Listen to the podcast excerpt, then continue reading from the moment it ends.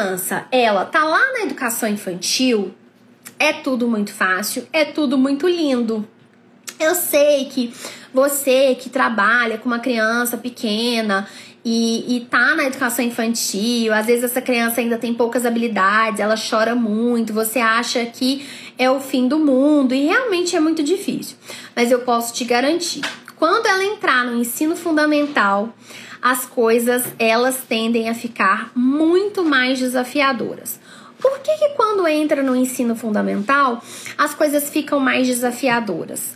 Pelo seguinte motivo: Quanto mais essa criança cresce, maiores são os atrasos que a criança tem.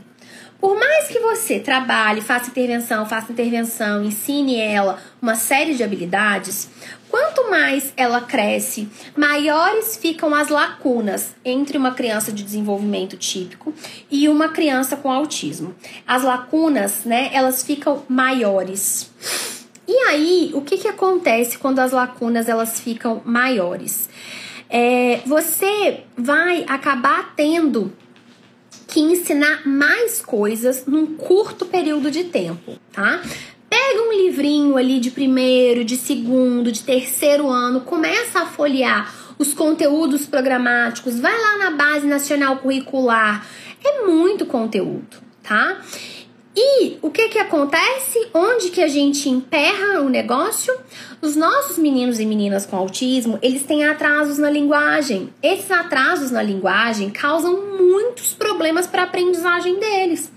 Então você vai ter uma criança, por exemplo, que ela está no segundo ano, mas que ela tem repertório de uma criança lá na educação infantil.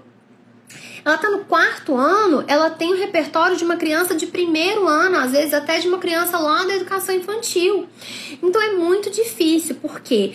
Porque você precisa adaptar os conteúdos às capacidades atuais do seu cliente. Agora, essa adaptação de conteúdo vai ser feita por você a ter? Olha, ela, é possível que você faça ela, mas para você fazer ela, você vai ter que fazer num outro horário, fora daquele horário que você tá com a criança. No momento que você tá acompanhando essa criança na escola, que você tá lá com ela, você tem que é, já tá com tudo isso pronto.